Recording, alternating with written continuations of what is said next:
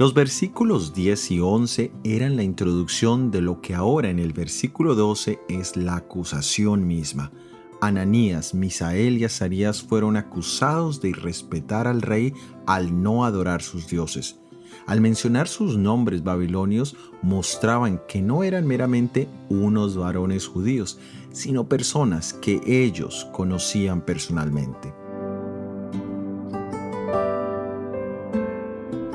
En el libro de Levíticos capítulo 19 versículo 3 leemos, Cada uno de ustedes debe respetar a su padre y a su madre y respetar también mis días de reposo.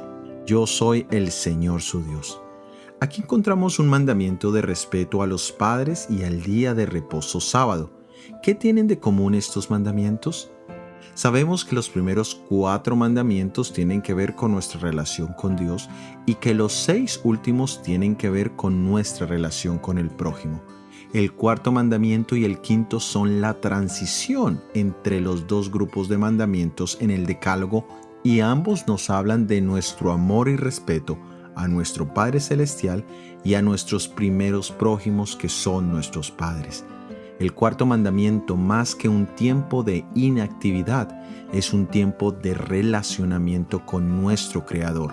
Lo mismo que el quinto mandamiento es más que una orden para con nuestros progenitores, es una invitación de amor a valorar nuestros padres en la gracia que solo Jesús nos puede dar.